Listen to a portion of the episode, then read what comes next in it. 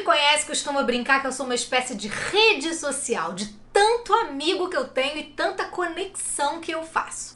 E graças a Deus e a minha habilidade para o cultivo, eu tenho muitos amigos mesmo. Mas, como qualquer outra, a rede social Mariana Xavier também trabalha com unfollow. Hoje o papo é sobre ex-amigos. Olá, pessoas, sejam muito bem-vindas. Eu sou a Mariana Xavier e você está no Pode Deixar, o meu podcast.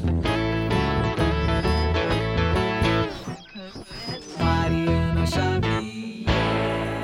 Ex-amigos, você tem? Não vou mentir para agradar ninguém. Sim, trabalhamos. Check. Para começar, eu preciso dizer que já faz bastante tempo que eu tenho vontade de abordar este polêmico assunto, principalmente depois que o nosso país começou a emburacar num certo movimento de polarização, de radicalização. Por que será? Eu já ponderei também se não se tratava de um assunto um tanto juvenil para ser abordado pela quarentona aqui. Mas não, eu acho inclusive que é bem ao contrário. Porque na infância e na adolescência a gente rompe e reata amizade o tempo inteiro. Não precisa nem de muito motivo, nem de nenhum acontecimento muito sério, nem para brigar, nem para perdoar. Eu mesma já briguei com a minha melhor amiga de infância por causa de uma música da Mara Maravilha. Pasmem, a gente fazia uma coreografia Aí, numa determinada hora, ela falava de amor e apontava para um lugar. Apontou para o lugar do menino que eu gostava. Nossa, foi uma.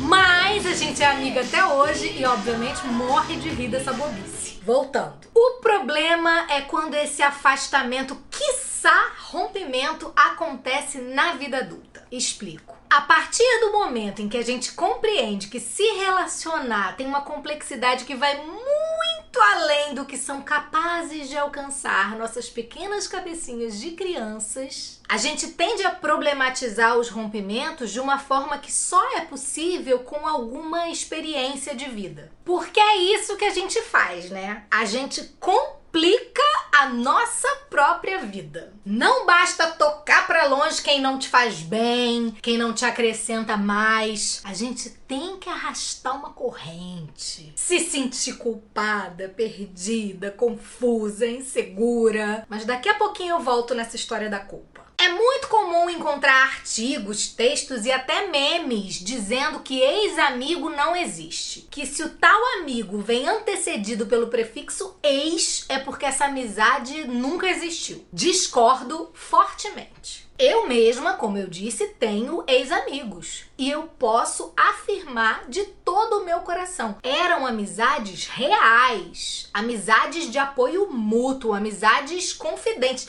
amizade, amizade. E quando eu digo que virou ex-amigo, eu não tô falando desse afastamento natural que acaba acontecendo por causa do tempo, da distância, da correria do dia a dia, não. Porque tem pessoas que eu posso ficar anos sem ver e quando eu encontro é o mesmo carinho, a mesma intimidade, parece que a gente se viu ontem. Tô falando de amizade que se rompe porque algo sério se quebrou. E como é triste, como é difícil admitir isso. Especialmente porque no meu caso eu tô falando de pessoas com quem eu tive uma afinidade gigantesca num determinado período. Pessoas que tiveram uma importância muito significativa na minha vida, mas que num determinado momento se mostraram completamente diferentes do que eu conhecia ou julgava conhecer. Às vezes nem precisa de uma grande briga. É como se, sei lá, no meio da estrada da vida, de repente pintasse uma bifurcação. E o que no início da bifurcação pode parecer uma diferença de pequenos graus de inclinação,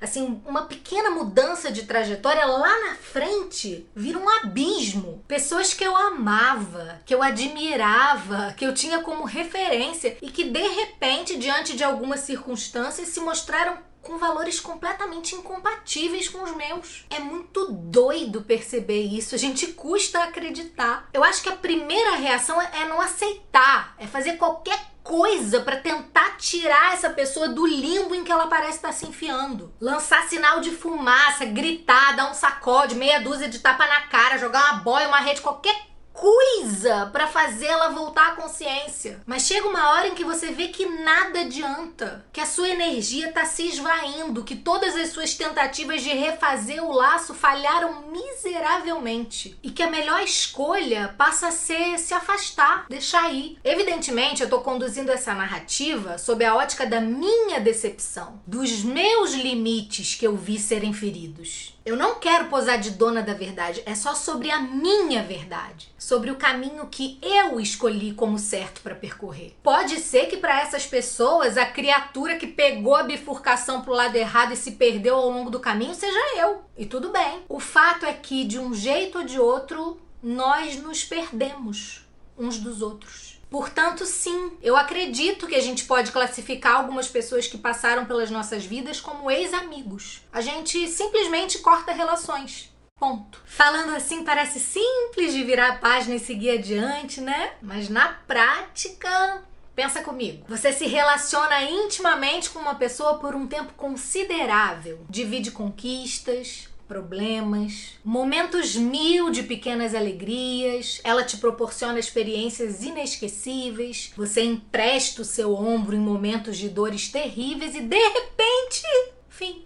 Você percebe que foi bom enquanto durou, mas que por incompatibilidade moral até, aquela amizade não te parece mais ser possível. E é agora que voltamos à tal da culpa. Como lidar? Será que esse afastamento invalida tudo que a gente viveu com aquela pessoa? A gente se questiona. Eu me perguntei muitas vezes: será que eu tô sendo ingrata? Será que eu tô sendo uma grandíssima de uma escrota que tô simplesmente virando as costas? Mas não é isso. Pode ter certeza de que se eu cheguei ao ponto de jogar toalha com uma amizade é porque antes eu tentei, mas eu tentei muito. O que foi vivido não se apaga. É claro que a gente não vai conseguir esquecer e nem deve todas as coisas importantes partilhadas. A gente não esquece, muito menos da noite pro dia, as coisas legais, as trocas, como um ajudou o outro em tantos momentos. Só que a vida é movimento. Não vem com manual. A gente é humano falho e felizmente sujeito a modificações ao longo do caminho. Modificações para o bem e para o mal. Pode acontecer, seja qual for o elemento motivador, cultura, política, estilo de vida, crença, ideologia. Pode acontecer de a gente ser surpreendido por uma mudança abrupta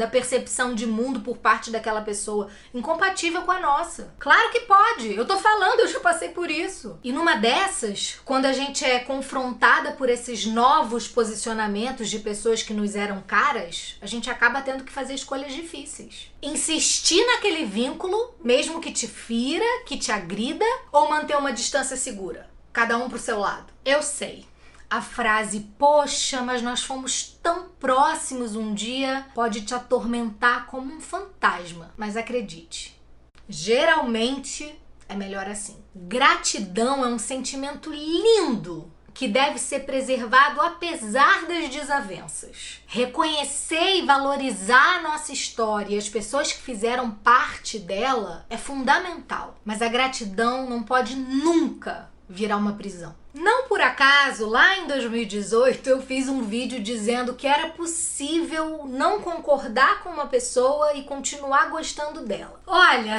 eu até continuo acreditando nisso, mas eu confesso que tá sendo uma tarefa cada vez mais árdua, viu? Jogada no meio dessa pandemia que parece infinita, sob o comando de um desgoverno e com a esperança bastante arranhada, eu não sei nem se eu consigo listar as atrocidades defendidas defendidas por uma galera aí que para mim são intoleráveis. A maldade, a desinformação e os interesses individuais parecem ter tomado o juízo de muita gente. Respeitar o ponto de vista e a opinião das pessoas é fundamental, mas não é fundamental conviver proximamente com quem parece que não está interessado em sair desse transe, dessa atmosfera tóxica, onde reinam a soberba e a ignorância e onde a empatia não tem vez. Tô fora. Sabem aquela história de o que os olhos não veem, o coração não sente? Tá valendo. Então, até para não me decepcionar ainda mais e para tentar preservar uma faísquinha que seja de carinho e de admiração, sempre que necessário e esgotadas todas as tentativas de resgate, eu darei unfollow em algumas relações, sim. E se para alguns isso pode ser visto como imaturidade, para mim é senso de autopreservação, instinto de sobrevivência mesmo. É preciso coragem para bancar uma ex-amizade. E eu desejo sinceramente que, se necessário, você a tenha. Um beijo e até a próxima!